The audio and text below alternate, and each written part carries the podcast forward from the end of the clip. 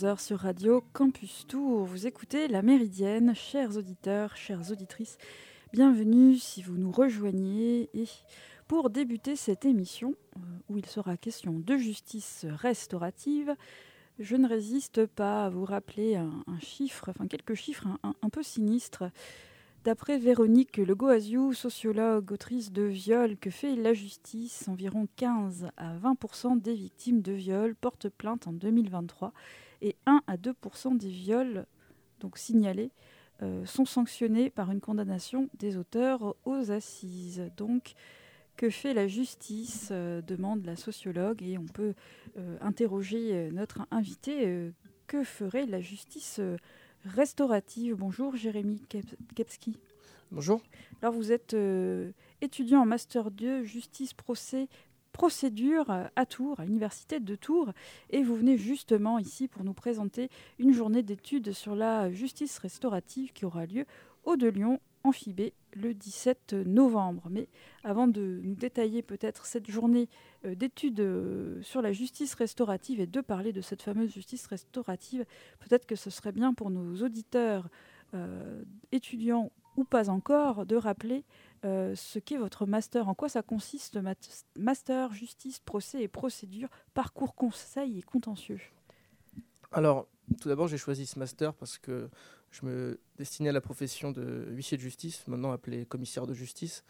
Euh, l'avantage de ce master, c'est qu'il est euh, à la fois euh, extrêmement technique au niveau de la procédure, qui peut être d'ailleurs civile ou pénale, mais il est également général puisqu'il permet, si vous voulez, d'approfondir certaines matières vues en licence et de se spécialiser, notamment en faisant par exemple une alternance euh, dès la deuxième année de master qui peut nous permettre de nous insérer euh, dans la vie professionnelle. Et euh, ce master permet également de préparer les différents concours qui sont le concours d'avocat, le CRFPA, le concours de commissaire de justice ou encore l'ENM, le concours de la magistrature. Donc vous, vous êtes resté sur commissaire de justice?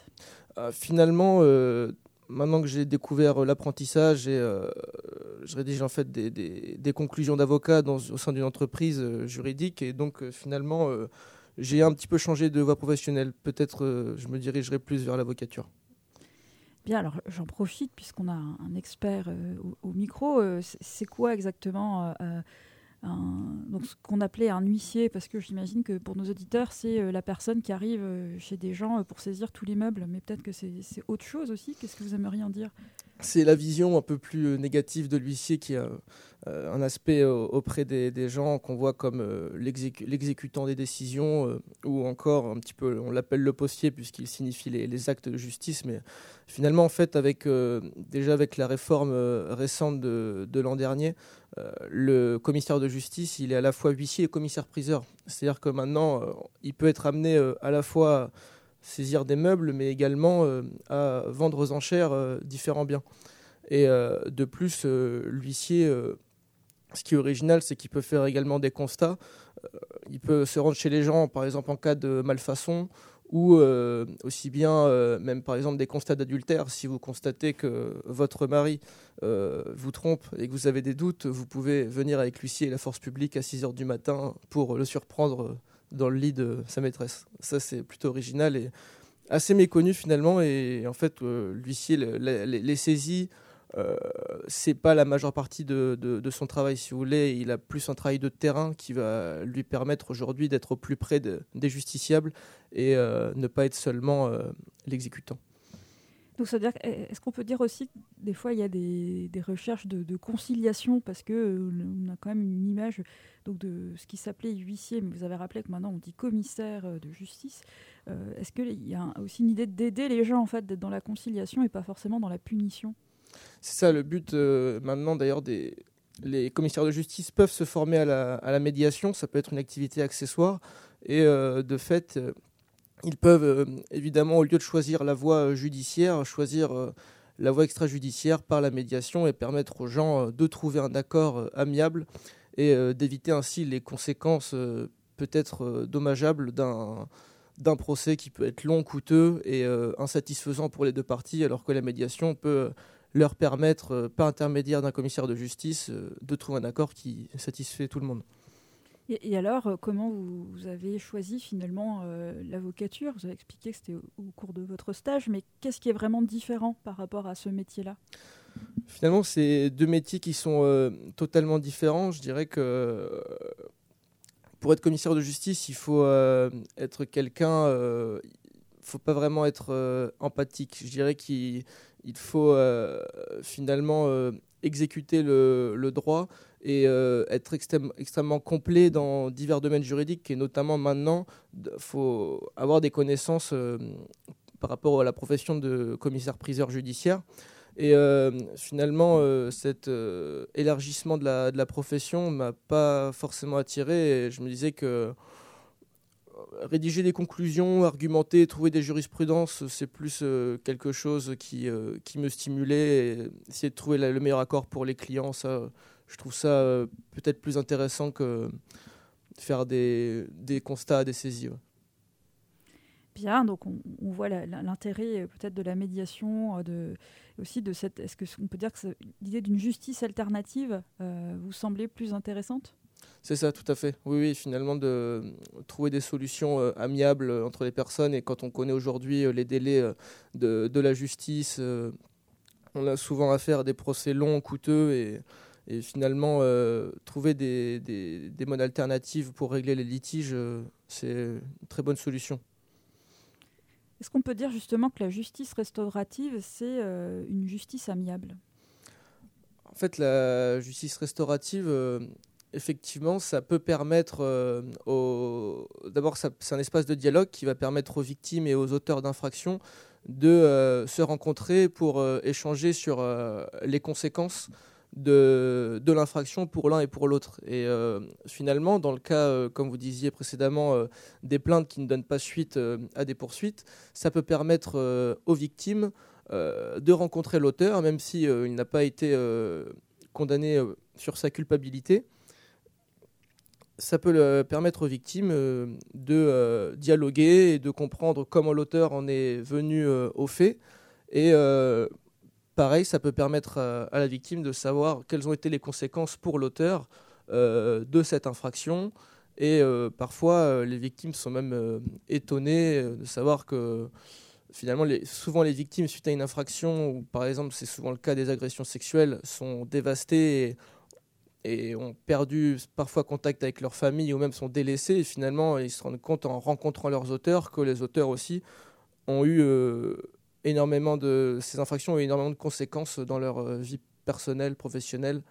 Donc ça permet, si vous voulez, de plus d'analyser les conséquences. Donc là, on a fait fort en, lançant cette émission avec une, citation euh, de cette sociologue. Euh, donc c'est Véronique Logoasiou, hein, rappelons-le, autrice de Viol. que fait la justice? Point d'interrogation. Est-ce que la justice restaurative s'adresse uniquement aux, victimes de violences sexuelles? Non, ça, s'adresse à toutes les victimes. Euh, ça peut être d'ailleurs euh, mineur, majeur. Et euh, ça s'adresse à toutes les victimes. ça peut être des infractions, ça peut être des infractions délictuelles, des crimes. mais en règle générale, c'est vrai que c'est plus pour les agressions sexuelles que pour l'instant la justice restaurative prend place et est extrêmement utile. Pourquoi? Parce que, si vous voulez, souvent, euh, le problème des infractions sexuelles, c'est que les gens euh, gardent tout à l'intérieur, n'en parlent pas, il n'y a pas eu de jugement parce que souvent les faits sont prescrits. Et euh, par exemple, je parle notamment des violences sexuelles intrafamiliales. Et si vous voulez, ça permet, après coup, de permettre aux personnes de s'expliquer sur les faits et euh, c'est pour ça qu'elle est utile. Mais après, hum, la justice restaurative, elle existe depuis 2014, mais c'est vrai qu'elle a vraiment peiné à se mettre en place et elle est très, voire trop méconnue. Et c'est pour ça que nous, on a souhaité, euh, au cours du 17 novembre, euh, expliquer cette, cette justice restaurative par le biais notamment de, de la diffusion d'un film. Le matin, je verrai toujours vos visages à 10h, un film qui a été qui a fait beaucoup polémique, enfin, qui a été et qui a permis justement un petit peu de faire connaître au grand public ce, phénomène de justice restaurative. Et après, euh, ce qui est bien, c'est que l'après-midi, dès 14h, on va pouvoir euh, échanger au sein d'une table ronde avec différents professionnels du droit, notamment un, un CEPIP, le bâtonnier de Tours, et des victimes et des auteurs d'infractions qui vont pouvoir nous donner leur ressenti sur le phénomène et pourquoi ils se sont retournés vers cette justice restaurative et quels ont été les apports évidemment. Et on aura également un échange possible avec euh, le public euh, en fin de conférence. Donc là, euh, en effet, vous expliquez que sur cette, table ronde, il y aura divers intervenants. Donc c'est bien parce qu'il y aura, disons, une, une vue d'ensemble de cette justice restaurative. Euh, et alors, euh, une, autre, euh, une autre question, c'est peut-être, ou, disons, un rappel à faire. D'ailleurs, on le voit aussi dans, dans, le film que vous avez mentionné et qui sera diffusé à cette occasion. c'est un parcours long, la justice restaurative. L'idée, c'est pas d'aller mettre tout de suite des victimes face à des agresseurs. J'imagine qu'il y a un parcours assez long. Tout à fait, oui, effectivement. Une fois qu'on se retourne vers une association, en tant qu'auteur, par exemple, ça peut être, si vous voulez, dès l'instruction, euh, ce qui est bien, c'est que c'est à différentes phases euh, en fait euh, du, procès. Ça peut être dès l'instruction où le juge peut enjoindre les auteurs de rencontrer la victime pour discuter autour d'une table, ou ça peut être également aussi de la part de, de, la police judiciaire qui peut, avant même de lancer, au moment de lancer l'enquête, qui peut inciter l'auteur à rencontrer la victime. Et euh, effectivement, euh, une fois qu'on met en, relation euh, victime et auteur avec une association, d'ailleurs on a l'ARCA à Tours qui est spécialisé là-dedans et qui interviendra lors de la conférence. Une fois qu'elle rencontre cette association, le problème c'est que Enfin, le problème, je dirais, ce qui est logique, c'est que ça met énormément de temps. Pourquoi? Parce que finalement, les personnes doivent d'abord vérifier qu'est-ce qu'elles ne veulent absolument pas entendre de la part de l'auteur je ne sais pas, une victime qui va vouloir dire euh, voilà, je ne veux pas que l'auteur s'excuse, je ne veux pas que l'auteur ait des remords. Euh, pareil pour l'auteur, peut-être qu'il euh, ne va pas souhaiter entendre certaines choses de la victime. Peut-être que l'un ou l'autre a peur que l'échange soit conflictuel. Et finalement, différents intervenants, ça peut être des intervenants associatifs ou professionnels euh, vont faire en sorte tout au long de la préparation à l'entretien qu'il se passe euh, le mieux possible, que chacun euh, ressorte avec des éléments satisfaisants. Et pour faire en sorte que cette justice soit efficace, il faut absolument qu'il y ait un, temps en amont de préparation. Et c'est encadré par des professionnels aussi euh, en fait, c'est-à-dire que les professionnels, ça peut être par exemple le CEPIP, donc qui est euh, le service euh, d'insertion et de probation, qui suit les auteurs d'infractions tout au long de leur peine. lui va pouvoir permettre d'amener certains auteurs vers cette justice restaurative. Et donc finalement, ça peut être à leurs initiatives, comme ça peut être à l'initiative de l'avocat ou des magistrats. Donc, si, vous voulez, eux peuvent initier la procédure, mais derrière, euh, c'est euh, une association, notamment l'ARCA euh, en Touraine, qui va se charger d'organiser cet échange. Et ça peut être un échange du coup qui peut être en face à face, ou ça peut être une table ronde qui va permettre à différentes victimes et différents auteurs, comme on l'a vu dans le film Je verrai toujours vos visages, de dialoguer tous ensemble autour des conséquences de l'infraction. Donc ça s'appelle euh, justice restaurative. Là, donc quand on regarde du côté des victimes, est-ce qu'on peut dire que cette forme de justice a aussi une vocation à soigner ou à, réparer les personnes? Alors, euh, certains euh, sont en effet extrêmement satisfaits. Si vous voulez, on ne peut jamais vraiment réparer une infraction, on ne peut jamais, on va dire, effacer les conséquences d'un viol qui peuvent être terrible d'un point de vue euh, familial, social, mental. Euh, mais finalement, ça peut permettre euh, à une victime de comprendre qu'est-ce qui a poussé l'auteur à agir de la sorte. Et une fois qu'on explique à quelqu'un comment on est arrivé à, commettre un acte impardonnable, je pense qu'on peut peut-être plus facilement se remettre en, question et, accepter, euh, l'infraction. Et surtout, je pense, pour les victimes, ce qui avait l'air assez parlant, c'est le fait que une fois qu'elles apprennent quelles ont été les conséquences sur la vie personnelle de l'auteur, peut-être qu'elles acceptent plus facilement et elles peuvent peut-être plus facilement passer à autre chose. Quand elles apprennent par exemple que l'auteur, finalement, derrière, il n'a plus eu de contact euh, avec sa famille. Je pense aux auteurs d'agressions sexuelles. Hum, il est sombré dans une dépression, il a perdu son travail. Tout ça à cause d'un fait. Finalement, euh, peut-être que la victime n'avait pas conscience de tout ça. Et donc, euh, elle peut hum, peut-être plus facilement passer à autre chose, effectivement. Bon, ça, suppose quand même que les, agresseurs, ou en tout cas les personnes condamnées, soient plutôt repentis. Oui, oui, tout à fait. Oui, bien sûr. Et, puis surtout, il faut que pour elles, elles y trouvent un intérêt. Ce n'est pas que pour euh, expliquer à la victime pourquoi elle en soit c'est pour les auteurs, justement, de connaître euh, les conséquences et quels ont été les effets de l'infraction sur la victime. Ça peut euh, peut-être leur permettre de soulager leur conscience. Et en général, n'importe qui, quand, quand il vide son sac et explique les faits, devant euh, la personne en question, ça peut euh, être bénéfique euh, d'un point de vue moral. Bon, eh bien, rendez-vous le 17 novembre pour cette journée d'études sur la justice restaurative.